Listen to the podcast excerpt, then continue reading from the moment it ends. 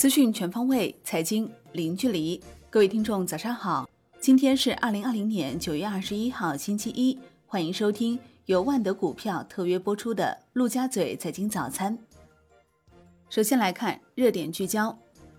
国联证券、国金证券公告。国联证券拟受让长沙永金持有的国金证券约百分之七点八二股份，同时筹划向国金证券全体股东发行 A 股股票，换股吸收合并国金证券。本次合并预计构成重大资产重组，两家公司股票九月二十一号起停牌，预计停牌时间不超过十个交易日。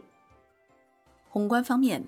商务部表示，不可靠实体清单规定。既不针对特定国家，也不针对特定实体，清单没有预设时间表和企业名单。中国政府坚定保护各类市场主体合法权益的立场不会改变。如果外国实体没有实施违法行为，完全不需要为此担心。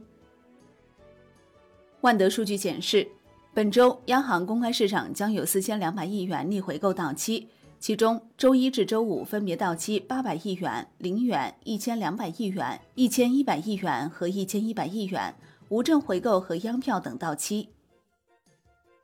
据经济参考报报道，据悉，提升中央企业自主创新能力的相关指导意见正在研究制定，将在多方面加大支持力度。目前，多家央企已明确相关路线图，随着科改示范行动等全面铺开。科技型国企改革将掀热潮。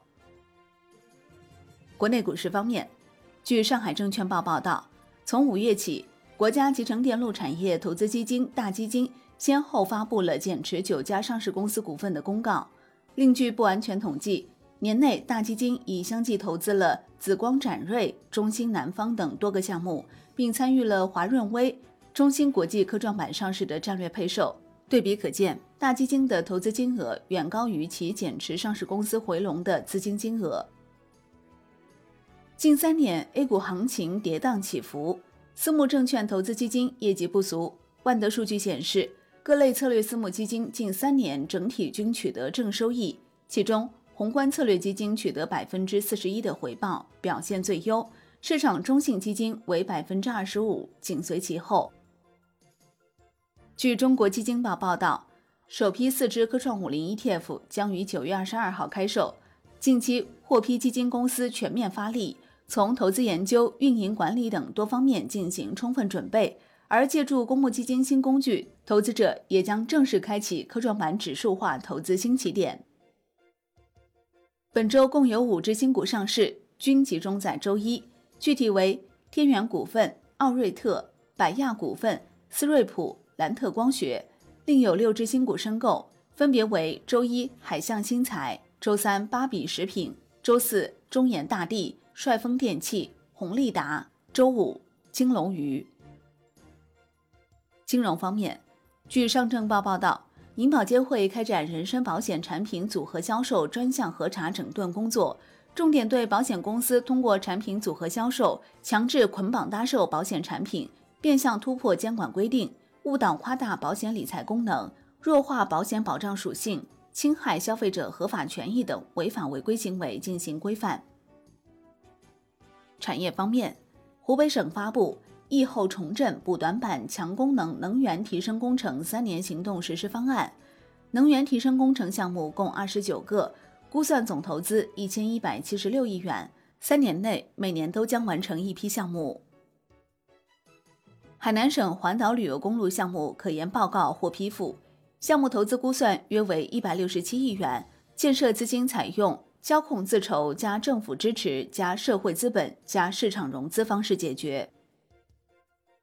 电影《八佰》在官方微博发布消息，宣布该片累计全国票房达二十八点八三亿元，登顶二零二零年度票房全球冠军，这也是华语电影首度问鼎全球票房冠军。海外方面，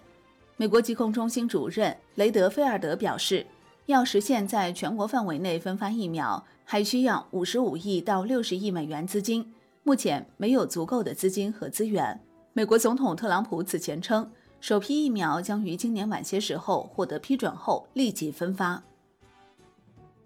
国际股市方面，据三十六氪消息。TikTok 近期将开启一轮 Pre-IPO 融资，甲骨文和沃尔玛共计投资近一千亿元，分别获得 TikTok 百分之十二点五和百分之七点五股份。该轮融资完成后，TikTok 投后估值将达到五千亿元。字节跳动称尚未签订具体协议，不排除还会有其他投资者加入。阿斯利康公司表示，其在美国的新冠疫苗试验仍处于暂停状态。阿斯利康积极合作伙伴牛津大学此前已重启九月六号在英国叫停的新冠疫苗试验。商品方面，根据大商所通知，自九月二十一号结算时起，玉米品种期货合约套期保值和投机交易保证金水平分别调整为百分之七和百分之八。中海油宣布，我国首个自营深水油田群“流花幺六二”油田群顺利投产。高峰年产量可达四百二十万方，为目前我国在南海开发量最大的新油田群，可满足四百多万辆家用汽车一年的汽油消耗。债券方面，全国银行间同业拆借中心公告，九月二十一号起延长银行间现券买卖交易时段至二十点。在交易时段安排方面，结算周期为 T 加一及以上的现券买卖交易时段延长至二十点。结算周期为 T 加零的现券买卖交易时段不变，延长时段达成的现券买卖交易将于次一工作日进入结算流程。好的，以上就是今天陆家嘴财经早餐的精华内容，感谢您的收听。获取更多专业资讯，请打开万德股票 APP，也欢迎您关注转发哦。我是林欢，我们下期再见喽。